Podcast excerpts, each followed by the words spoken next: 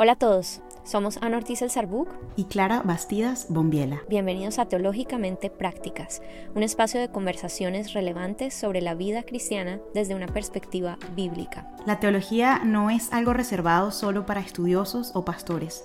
Es una herramienta disponible y necesaria para ti en cualquier etapa en la que te encuentres. En Teológicamente Prácticas conversamos y examinamos todo a la luz de las escrituras, reteniendo lo bueno y desechando lo malo. Bienvenidas a Teológicamente Prácticas. Hola a todos, bienvenidos a un nuevo episodio de Teológicamente Prácticas. Aquí les saludamos eh, Ana, yo y Clary. Hola. Y hoy estamos en un nuevo episodio, un tema diferente, pero un poco relacionado a lo que hemos venido hablando y es eh, del cuerpo humano y de lo que tiene que decir la palabra de Dios al respecto. Y hoy vamos a enfocarnos en algo muy concreto y muy relevante en nuestro mundo y es el tema del aborto. Y si bien ustedes de nuestra audiencia que siguen a Clary ya han estado familiarizados con la información que ella nos ha compartido y que también les vamos a compartir en las notas para que ustedes tengan acceso a todas esas fuentes de información y, todos los datos que, que son tan importantes para esta conversación. Hoy vamos a enfocarnos en tratar de ayudar a traer algunos conceptos y algunas ideas y algunos tips para responder a los principales argumentos o por lo menos los argumentos más frecuentes que escuchamos de la posición pro aborto. Y bueno, con temor y temblor, pero aquí vamos. Pues el primer argumento que queríamos tratar son argumentos, pero también preguntas o también cosas que se dicen, ¿no? Eh, pero bueno, el primer tema o punto que queríamos tratar es el famoso mi cuerpo, mi decisión, ¿no? Y es como la idea de que eh, el aborto es un tema del consentimiento y de la autonomía sobre el cuerpo humano, pues el cuerpo de la mujer, ¿no? No, no, me estoy riendo. me estoy riendo pensando en todo lo que podemos hablar de eso, ¿no? Y todo con, todas las maneras en las que lo podemos abordar, porque eh, creo que ese, Ani, lo pusiste primero porque es el argumento más popular. Y es la, no, no un argumento, es la bandera, ¿no? Es como el eslogan de mi cuerpo, mi decisión. Y voy a empezar, te voy a dejar que tú empieces, pero solo voy a empezar con esto que quizá no se lo esperan. Sí, es verdad. Tu cuerpo, tu decisión, mientras se trate de tu cuerpo solamente. Sí, yo creo que una de las cosas que también queríamos ayudarles con este video a, tener en su mente cuando estas conversaciones surjan con personas eh, que, bueno, les ultra recomendamos, no tengan estas conversaciones online con gente que no conocen porque muy probablemente no van a llegar a nada. Pero más bien eh, estas conversaciones suelen tener mejores resultados cuando las tenemos eh, uno a uno con personas que conocemos. Es muy útil hacer preguntas.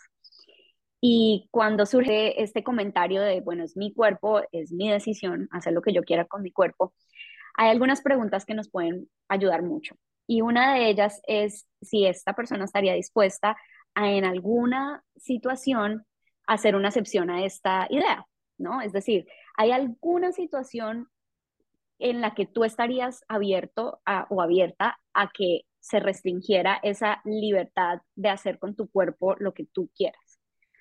Y un ejemplo de, de una situación que, en la que se restringe esa libertad podría ser eh, la ilegalidad de las violaciones, ¿no? Es decir, una persona que viola a otra es una persona que usó su cuerpo de una forma, en, en, en su opinión, según lo que la persona quería hacer. Exactamente, con su cuerpo. Y mm. en la ley se ha restringido ese mal uso del cuerpo, ¿no?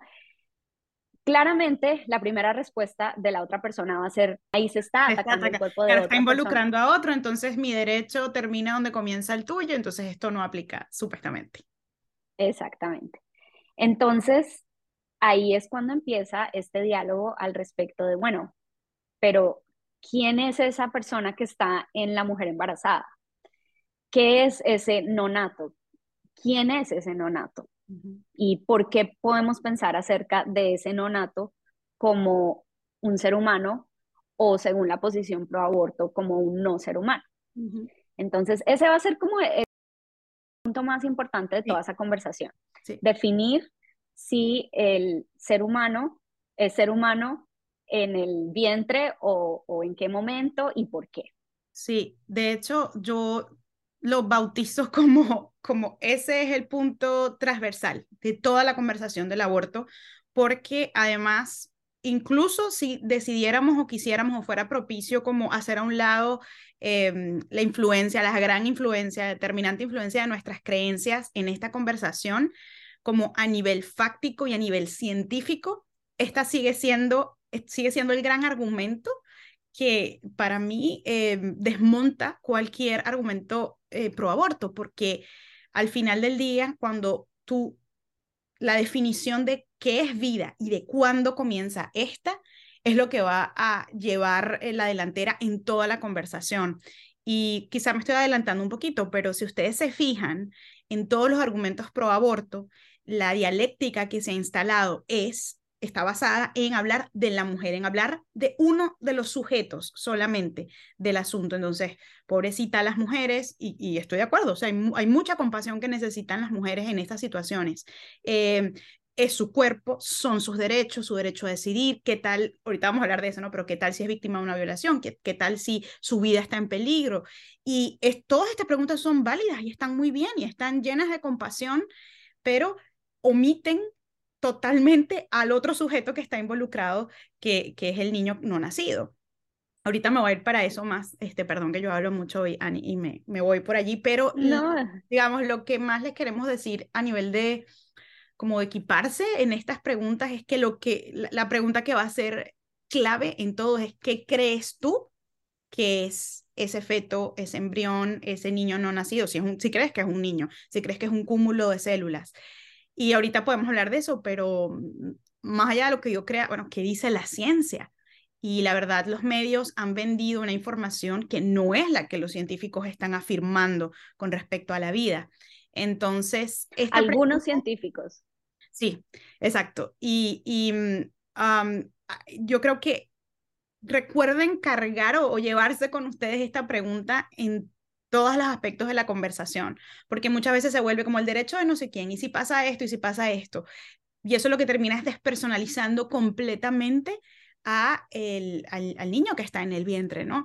Si tú lo despersonalizas, si tú le quitas su condición humana y si le quitas, el, digamos, la, la conciencia de que eso es vida y de que está vivo y de que se está desarrollando, es mucho más fácil estar de acuerdo con el aborto. O, o quizás es mucho más fácil relativizar eh, todo porque yo he conocido gente creyente que dice sí, em, no, no, obviamente no, no, no, no estoy a favor del aborto, excepto si hubo violación, si la vida de la madre está en peligro, que no sé si nos va a dar chance de hablar de eso ahorita, pero ahí estás relativizando el valor de la vida. Y yo sé que es un tema súper, súper difícil, súper em, pedregoso, pero vamos a al menos iniciar esta conversación. El punto es ayudar a la persona a pensar en esa, en esa idea con base en la realidad de que el cuerpo eh, de la mujer no es el único involucrado en el asunto del aborto. Hay otro cuerpo y es el del el bebé.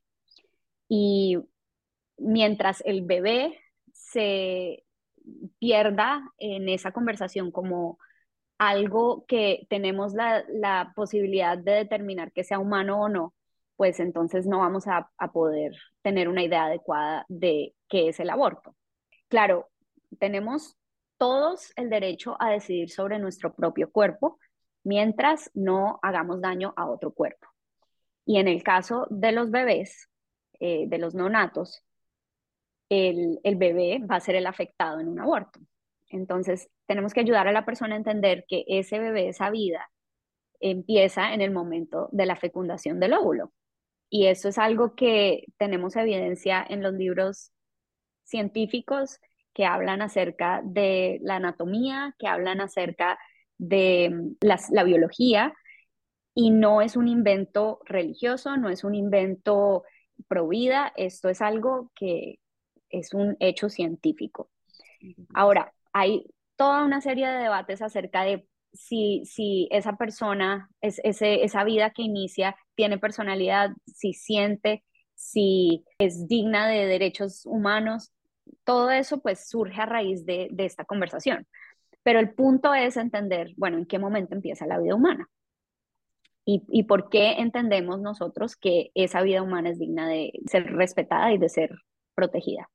Otra cosa que también es importante conversar con las personas cuando estamos hablando de esto es que nosotros tenemos eh, que entender también que el, el, bebé no es, es un órgano de la mujer. El bebé es una vida nueva.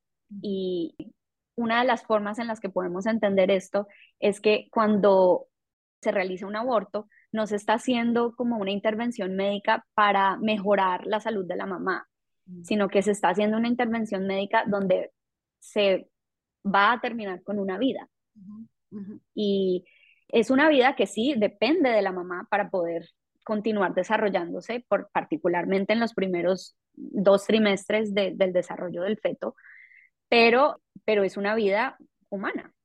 Eh, y por lo tanto no es un miembro, un órgano de la mujer. Muchas personas eh, dicen que los, los bebés o los fetos son usando a la mujer para su supervivencia. Claro, claro, para, para eh, alimentarse de ella, para poder sobrevivir, como, como, pues es que es un poco lo que, lo que hablábamos al principio, quitarle em, el carácter subjetivo, el carácter de sujeto, mientras más lo aleje de allí, más fácil es la conversación de sí, el aborto tiene sentido, porque pues si es un animalito o si no es realmente vida. Y ese argumento de si es, no, no es vida o no es humano porque depende de la mamá, pues es muy tonto, porque eh, yo que lo acabo de vivir, un bebé depende de su mamá, incluso fuera ya, ya nacido, necesita, al menos puede ser que no sea exclusivamente de la mamá, pero necesita cuidadores alrededor para poder... dependiente. Un bebé que, que, que, lo pones en una cuna y no lo alimentas y no lo, y no lo arrullas y no lo duermes, no va a sobrevivir. Entonces, ese argumento realmente es un argumento eh, que cae por su propia, su propia ilogicidad, realmente. Entonces, yo creo que el tema de, de, todo lo que se dice alrededor de cuándo es vida y cuándo no es, además es la cosa más relativa como se aborda en, el, en, en, todo el movimiento pro aborto, porque em, la mayoría de las legislaciones que, que mm, bueno, no la mayoría, pero porque ahorita eso ha cambiado un poco, pero un grueso de las legislaciones que eh, ha legalizado el aborto y que lo legitima, hablan de un límite hasta las 24 semanas. Había gente que mm, argumentaba. Y 24 semanas, aquí un paréntesis, es un bebé viable. Es un bebé que si fuera a ser interrumpido el embarazo, pueden hacer por cesárea Ahí es cuando... tiene posibilidades de vivir. Eh, voy a hablar muy evangélicamente, ahí es cuando yo veo el diablo en esto, porque justamente, justamente a las 24 semanas es que, es que el médico te dice, bueno, si algo pasara aquí, el, el chance de, de supervivencia de un bebé fuera del vientre es muchísimo más alto. Y justamente se está legislando en, en muchos países a favor del aborto hasta esa semana. Em, por ahí escuché el argumento, no, es que ya, ya después, abortar un bebé después de las 24 semanas es peligroso para la madre, etcétera. Es peligroso siempre, es peligroso siempre. Eh, nunca hablan de eso, se habla muy poco de eso, em, y vamos a hacerlo en el segundo punto, creo yo, pero sí. Em, no hay tal cosa como el aborto seguro, porque el aborto es un procedimiento antinatural que pone siempre en riesgo la vida de la madre y atenta contra la vida del bebé al 100% del tiempo. Entonces, Em, todos esos argumentos acerca de, de mm, la relativización de cuándo es vida, además son muy arbitrarios, no es como en esta semana sí, en esta semana no. Eh, o por ejemplo aquí en el país donde yo vivo es el aborto es legal hasta la última semana, o sea, literal, el, el bebé puede faltarle un día para salir y lo puedes matar, así de sencillo. Em, y pareciera que eh, ese, mm, ese sistema jurídico, pero también es un sistema de valores, creyera que lo que humaniza a, a una persona es pasar por el canal vaginal, ¿no? O, o, o que salga por cesárea. Ah, el momento que sale, ah, bueno, entonces ahora sí, este, es, una persona que es sujeto de derechos. Y esto realmente no, no, no, no se sostiene con ninguna lógica. Em, y de hecho, eh, yo pienso muy jurídicamente sobre esto, pero porque creo que la legislación nos revela mucho de, una lógica que se pensó, para mí, mejor pensada, este, hace muchas décadas, eh, sobre todo en Latinoamérica, de cómo garantizar incluso el reconocimiento de, de, ese bebé como una persona sin, no nacida, pero cómo garantizarle derechos aún desde el vientre. Y cuando yo veo convenciones interamericanas y también muchas leyes locales que reconocen la vida desde la concepción, eso no era solamente como una conveniencia eh, jurídica porque pues en ese congreso les provocó, era porque obedecía una lógica eh, y a una verdad científica que sigue vigente hoy. Lo que pasa es que, bueno, no nos va a dar tiempo seguro hablar eso en, estos episodios y por eso les remito a, a, mi video, creo que es el segundo video donde hablé de eso, sobre el aborto, que el aborto también es un negocio. Y, y, todo en este mundo lamentablemente se mueve por dinero y esto es un gran factor en todo el impulso de la ideología pro aborto que hay. Entonces, em, si quieren saber, eh, si no nos creen 100% o no, obviamente esta conversación informal no les está proporcionando todas las herramientas, les vamos a dejar en las notas unas fuentes eh, acerca de Mm, investigaciones y papers seculares que hablan del comienzo de la vida. Y mm, lo último que voy a decir, perdón, yo hablo mucho, eh, es que cuando tú, yo esto lo he en público, entonces no, no tengo ningún problema, cuando tú estás haciendo tratamientos de fertilidad, eh, es muy interesante ver la posición que tienen los médicos de fertilidad acerca de la vida. Cuando tú, eh, cuando hablamos de inseminación, cuando hablamos de in vitro, sobre todo en in vitro, que es cuando hay como una manipulación externa de ese, eh, de ese óvulo que se fecunda y se forma pues un, embrión, el manejo de, de eso desde el día uno, o sea, desde que se configura la concepción, es de vida. Sea, no, de hecho hay todo un tema bioético y legal, bueno, porque qué, qué pasa con los embriones que se congelan, porque son considerados vida por la medicina, no es un tema simplemente eh, religioso y, y, ético de, ay, ¿qué, ¿qué, vamos a hacer? No, los médicos tienen frente a ellos una diatriba de, bueno, ¿qué vas a hacer con estos que quedan congelados? Por eso se han ideado em, formas de dar en adopción a los embriones que no se usan en los procesos in vitro. Entonces, todo esto para decir que la, si, bien vemos algunos argumentos científicos diciendo no, después de las 12 semanas o después de las 24 o solamente cuando nace puede ser considerado vida, etcétera, vemos a la misma ciencia, a los mismos equipos médicos haciendo una valoración de la vida desde la concepción y tratando a un embrión recientemente fecundado como vida. Entonces, e, es importante ese argumento. Entonces, el ser humano, como decías tú, como lo tratan los embriólogos, los doctores de fertilidad, los científicos, bueno, algunos, porque hay otros que van a decir, no, eh, la vida humana comienza cuando hay latidos o cuando el feto siente, etcétera, pero creo que esos son científicos que están hablando desde una perspectiva ideología y no de ah, ciencia. sí, sí. Pero el punto es que en el momento de la fertilización empieza a crecer un, una vida completa que tiene toda la carga genética que necesita para desarrollarse, eh, que es única, porque pues carga con un ADN único para esa persona, es viviente, porque sin interrupción va a seguir formándose y desarrollándose hasta el punto en el que se llega a, convertir en un bebé. Y es una vida humana, no es, un, no es un, embrión de un gato, no es un embrión de un pollo, es una vida humana. O sea, si, si no se interrumpe, va a desarrollarse en un ser humano. Entonces, es en definitiva una vida humana. Ahora, hay personas que van a venir a decir, como ya les, les dije hace unos segundos, no, pero es que si no siente, no, pero es que si depende completamente de la mamá, no, van a poner todo tipo de trabas para tratar de, de ya sea deshumanizar ese embrión o restarle derechos. Y el problema de eso es que si tú llevas hacia sus últimas consecuencias esa ideología, lo que estás haciendo es crear categorías de humanos como que hay humanos menos valiosos, menos importantes. Entonces, eh, ¿qué es lo que sucede cuando hay estas teorías como por ejemplo eh, el darwinismo social?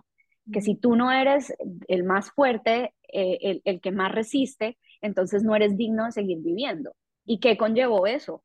El holocausto, mm. el racismo, que incluso Planned Parenthood, que es la organización abortiva más importante de los Estados Unidos, nació con una mujer que tenía esta ideología, que consideraba que la gente pobre, la gente negra y la gente de minorías tenía que restringir su reproducción. Entonces, esto no es un tema únicamente científico, pero tampoco es un tema únicamente ideológico. Es un tema complejo, pero que llevado a sus últimas consecuencias tiene unas implicaciones grandísimas. Así es.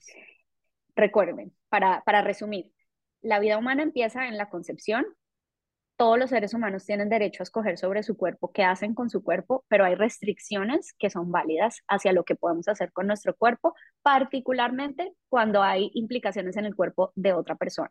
Dado que la vida humana empieza en la concepción, la mujer cuando interrumpe su embarazo para quitarle la vida al, al embrión fertilizado o cigote o feto o bebé, como le quieras llamar, es un ser humano que ella está interrumpiéndole su vida y por lo tanto es no solamente ética y moralmente equivocado, sino que es, no tiene justificación. Y llevado a sus últimas consecuencias, genera una serie de violaciones a la realidad humana, a, los derechos humanos que no tienen justificación. Generalmente, cuando uno tiene esta primera mm, eh, presentación de en qué momento empieza la vida humana en el diálogo con una persona pro aborto, Generalmente, una de las cosas que van a traer a colación en este punto de la conversación son los casos difíciles. Y el caso más difícil, en mi opinión, y yo creo que en general la gente puede estar de acuerdo que es el caso más difícil, es qué pasa con la mujer que ha sido violada. ¿Cómo puedes tú obligar a una mujer que ha sido violada a pasar por el trauma de tener un hijo? Un hijo cuyo padre fue su, su victimario. Mm, esto es realmente una realidad terrible. Es, es, horroroso y realmente no hay nada que justifique esa acción. Eh, en eso estamos de acuerdo y que qué bueno que estemos genuinamente preocupados por las víctimas de, de las violaciones. Eso me parece que, que hace parte de velar por la vida humana. Ahora, una víctima de una violación no solamente va a ser la mujer violada, también va a ser ese bebé completamente inocente que no tiene por qué recibir el castigo de la pena de muerte a causa del pecado y del mal actuar de, de pues, su progenitor, que fue el victimario. Entonces, eh, sí, es una, es una realidad durísima y es muy difícil eh, decirle a una mujer que ha sido violada que, no quiera continuar con su embarazo, es muy difícil decirle continúa con esto. Mm. Pero nuevamente hay que recordar que el, aborto no es una situación donde nos deshacemos de un montón de cúmulo de células, nos estamos metiendo con la vida de un tercero, de una parte inocente en, en este asunto. Y yo a eso añadiría que pensamos, em, algo que yo, yo escucho mucho es el tema de la revictimización, como si tú haces que una persona que como resultado de una violación la que, de la que fue víctima eh, continúe con un embarazo y dé a luz a ese bebé, estás revictimizándola porque entonces estás eh, volviendo a cometer un hecho igual de traumático que fue que como fue la, la violación y le va a recordar, etc. Y yo sé que esto es muy duro de decir, pero es la verdad y, y sabemos que el Señor eh, usa las circunstancias para, de una manera en la que las redime y en la que de lo peor hace algo nuevo.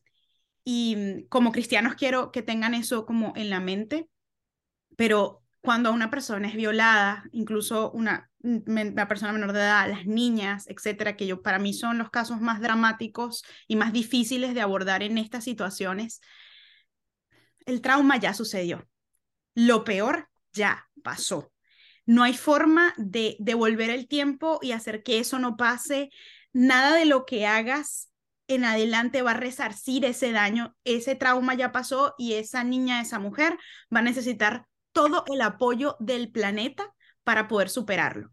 Si tú eh, haces que esa mujer aborte o, o, pensamos que el aborto es algún tipo de o de, sol, o de forma de resarcir lo que pasó o de aliviar el dolor, tienes que recordar que, de nuevo, el aborto es un procedimiento quirúrgico que es antinatural porque está, a, mí no me gusta mucho hablar, aunque es eso, pero de la interrupción de la vida, está deteniendo, acabando completamente con la vida porque no puedes ponerle pausa y seguirla. La estás acabando y se acabó para siempre.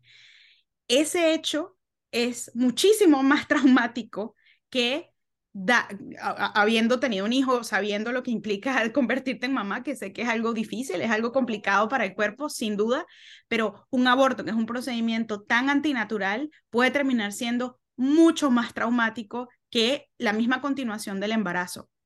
Eh, en torno a la cual también hay opciones. Hay mujeres que deciden quedarse con, con los hijos que, que nacieron en esa situación, hay mujeres que también muy valientemente deciden darlos en adopción, pero eh, dentro de toda esta situación horrorífica, tienes un final que, que al menos favorece la vida, mientras que cuando tú, para mí la verdadera revictimización es que de paso, o sea, de paso que pasas por una violación, pasas por un aborto. Y no vamos a tener tanto tiempo a hablar eso acá, pero eh, el aborto no solo tiene riesgos físicos para la mujer, sino consecuencias psicológicas y emocionales para el resto de su vida. No importa cuántas celebridades salgan ahorita orgullosas de que abortaron y contándote sus historias de aborto. Perdón, tenemos aquí el, el, el background eh, sound de mi hijo hablando. Este, entonces, solo, solo decir eso, no es de ninguna forma minimizar lo grave y lo difícil que puede ser para una mujer víctima o para una niña víctima de una violación llevar eh, el, un embarazo a término y dar, dar a luz al bebé no vamos a minimizar eso, necesita todo el apoyo posible y todo el peso de la justicia tiene que ir contra el, el victimario. Sin embargo, generar otro hecho traumático no es la respuesta y acabar con una vida, no, una vida inocente no es la respuesta tampoco. Así es. El aborto no va a eliminar el trauma de la violación. Y si bien, claro, un embarazo, un parto puede traer también un trauma, porque pues es duro, es difícil, nunca se compara con la realidad de que una madre que decide terminar con la vida de su hijo va a cargar con eso, con, con haber terminado la vida de su hijo. Nuevamente, como dijo Clary, tenemos un bombardeo de información de gente diciéndote, no, eso no hay consecuencias, cuando lo haces entre más rápido posible en las primeras semanas, pues eso ni te acuerdas, nunca, nunca va a llegar a tu mente realmente son eh, casos que quizás puedan ser ciertos, pero también hay evidencia de que el trauma, y no solamente el trauma de una violación o de un aborto, pero el trauma en general, hay evidencia de que las consecuencias mentales, digamos, las consecuencias a la salud mental, resurgen muchos años después. Mm en la mayoría de los casos incluso entre 10 y 20 años después. Mm, Entonces, eh, y no estoy hablando nuevamente del trauma particularmente del aborto o particularmente de una violación, estoy hablando en general de cualquier trauma.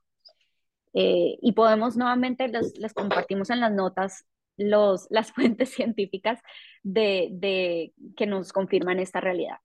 Sí, puede que muchas de estas personas eh, en Hollywood o, o de donde sea, salgan a decir que tuvieron un aborto y, nunca les traumatizó, nunca les causó nada. Pero pues caras vemos, corazones no sabemos, pero lo que sí sabemos es que hay estudios científicos que dicen que el trauma resurge muchos años después.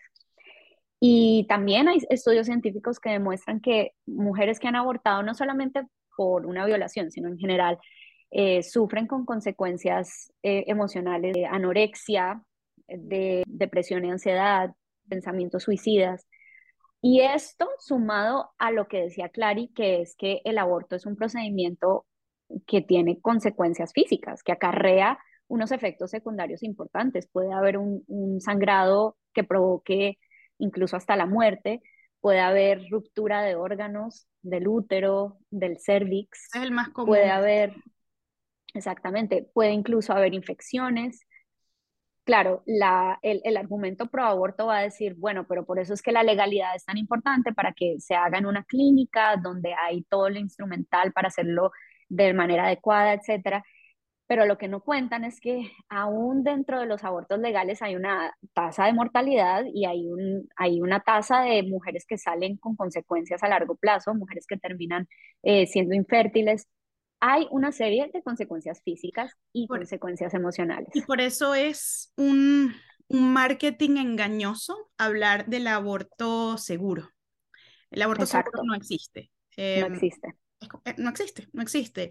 Y mm, es lo contrario a hablar de, de, o sea, lo comparo, pero obviamente sabemos que es exactamente lo contrario. Es como si a ti te dijeran, no, es que como es legal dar a luz o tener una cesárea en un hospital, entonces va a ser 100% seguro. Te aseguro que no te va a pasar nada. Es más, es como si no lo hubieses hecho. Nadie te puede asegurar eso en un parto, aún en el mejor hospital del mundo, con o, o, ya sea en cesárea, ya sea eh, eh, dando a luz nadie te puede asegurar eso porque todo lo que tiene que ver con el cuerpo siempre hay riesgos, todo lo quirúrgico, sobre todo, hay riesgos. Entonces, digamos, llevándolo como ese tema, em, es una falacia decir, hablar de aborto seguro, ¿no? Puede ser legal, puede llegar a ser legal. Yo sé que cuando la gente dice seguro se refiere como, bueno, seguro para la mujer. Y nunca podrá ser seguro por otra parte porque en, de los dos sujetos involucrados siempre hay uno que muere. Entonces no es seguro para, para nadie realmente. Así es. Y mm, en la posición pro vida es tanto pro bebé como pro mamá. Entonces, como tú decías, Clary, en estos casos donde había una violación que termina en un embarazo, pues tanto la madre como el bebé merecen todo el apoyo y la protección que se les pueda dar. El aborto va a quizás eh, disminuir una carga potencial eh, inmediata, pero puede causar una carga futuro enorme. Y mientras que esa vida que, que como consecuencia del aborto se creó, perdón, de, de, la violación se creó, puede, el Señor la puede usar para, para redimir la historia. Es una vida que tiene derecho a, hacer. Es una vida que está aparte de las decisiones de quien la engendró, de quien la llevó, es una vida individual aparte. Sí, y, pero eh, ahí es donde quienes seguimos a Cristo tenemos unas grandes noticias para compartir con las víctimas y con, y con los niños que nacen de producto de estas violaciones. Y es que en la Biblia tenemos múltiples historias de cómo Dios redimió cosas terribles, terribles. La historia de Tamar, la historia de Esther incluso, porque la reina Esther probablemente eh, terminó siendo reina y haciendo, siendo de, alguna manera abusada, eh, porque pues en contra de su voluntad. Y, y Dios redime sus historias y, y, hace cosas increíbles. Entonces, claro, nunca es fácil, pero es que la realidad de este mundo caído es que el pecado tiene consecuencias graves, eh, consecuencias que nos separan de Dios y que nos separan de los unos de los otros. Un aborto va a empeorar todo. Eh, pero tenemos un Dios que redime todo tipo de situaciones. Podemos recordar entonces que eh, el aborto no va a solucionarlo, pero además también tenemos que recordar que cuando una persona trae a colación este tema estas situaciones difíciles, son situaciones que traen a la mesa, pero que son situaciones que realmente representan un porcentaje muy bajo de las, las razones por las cuales las mujeres abortan. De hecho, Ani, tengo cifras aquí y si alguien quiere eh, corroborar estas cifras en el documento de bibliografías las van a encontrar. Em, de, del 100% del universo de mujeres que eh, aborta, solamente el 13, 1-3, el 13% de estos abortos vienen por una situación ya sea generada por violación o porque por una razón médica, ya sea porque el feto parece no ser viable y pero aún así continúa el embarazo o por em, poner en riesgo la vida de la madre, que de hecho médicamente esto es uno de los más debatidos porque he escuchado profesionales de la salud decir son poquísimos los casos en los que realmente un embarazo pone en riesgo la vida de la madre, pese a lo que nos quieran decir, ¿no? Entonces... Incluso eh, hay, hay ginecólogos que dicen que no hay situación médica que lo amerite, que la tecnología ha permitido que o el, el bebé nazca, que se interrumpa el embarazo, pero no matando al bebé, sino sacándolo del, del, vientre. Termino, sí.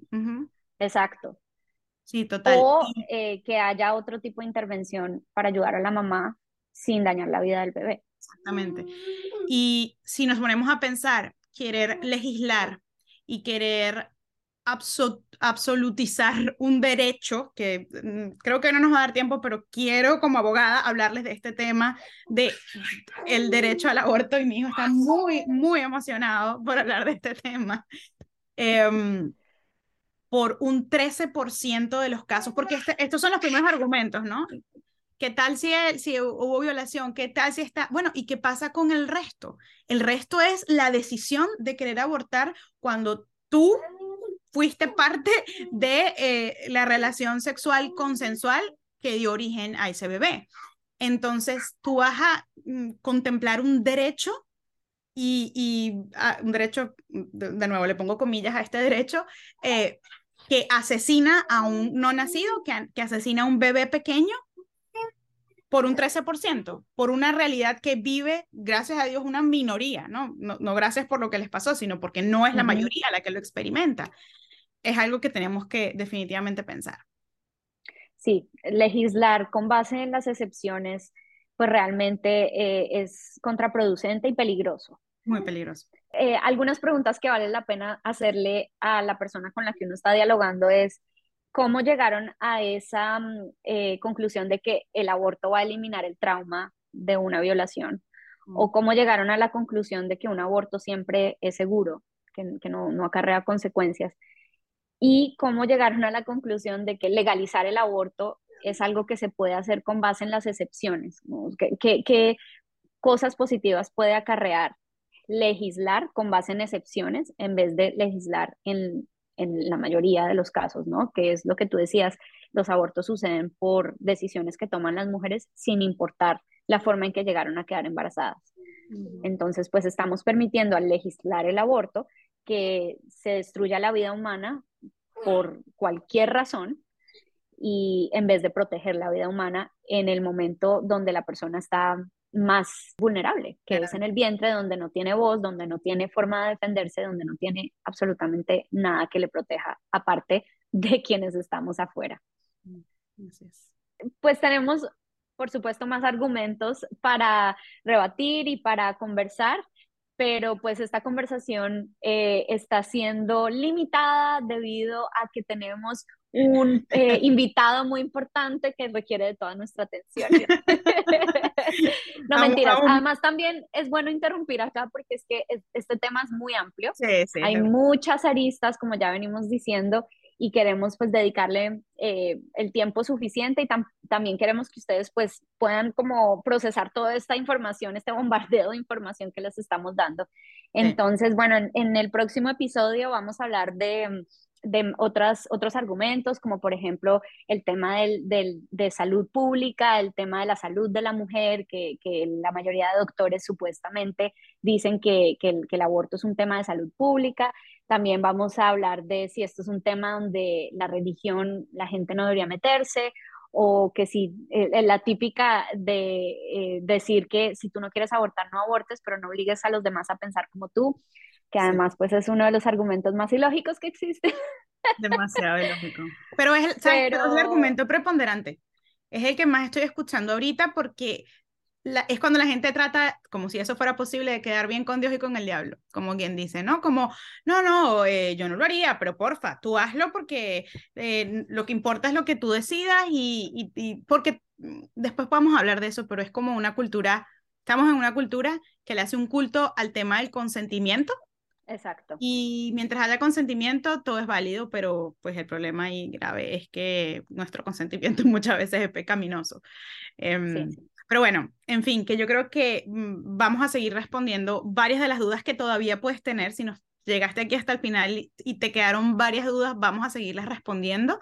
Y de nuevo, que te puedes apoyar en las notas em, que les vamos a dejar. Entonces, no se lo pierdan y nos vemos en el siguiente episodio.